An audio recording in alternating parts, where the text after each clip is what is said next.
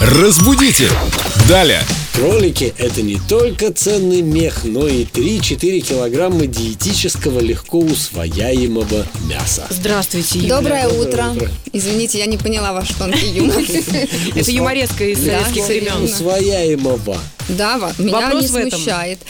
Усвояемый существует, но используется больше в таком м, терминологическом, скажем, значении. Усваиваемый – это уже общеупотребительное значение. А Вообще оба имеют право на существование. Абсолютно равные. правда. Как работники Ну, радио должны с- говорить? Не-не, тут разница не, не в том, как говорят работники радио, какой предпочтительный или нет. Разница в том, что усвояемый это из серии вот профессионального. Так говорят профессионалы, Диетологи. которые разделывают кроликов, наверное, А. диетологи. Спортсмены, А, которые разделывают, ведут наверное, это здоровый я образ погорячилась.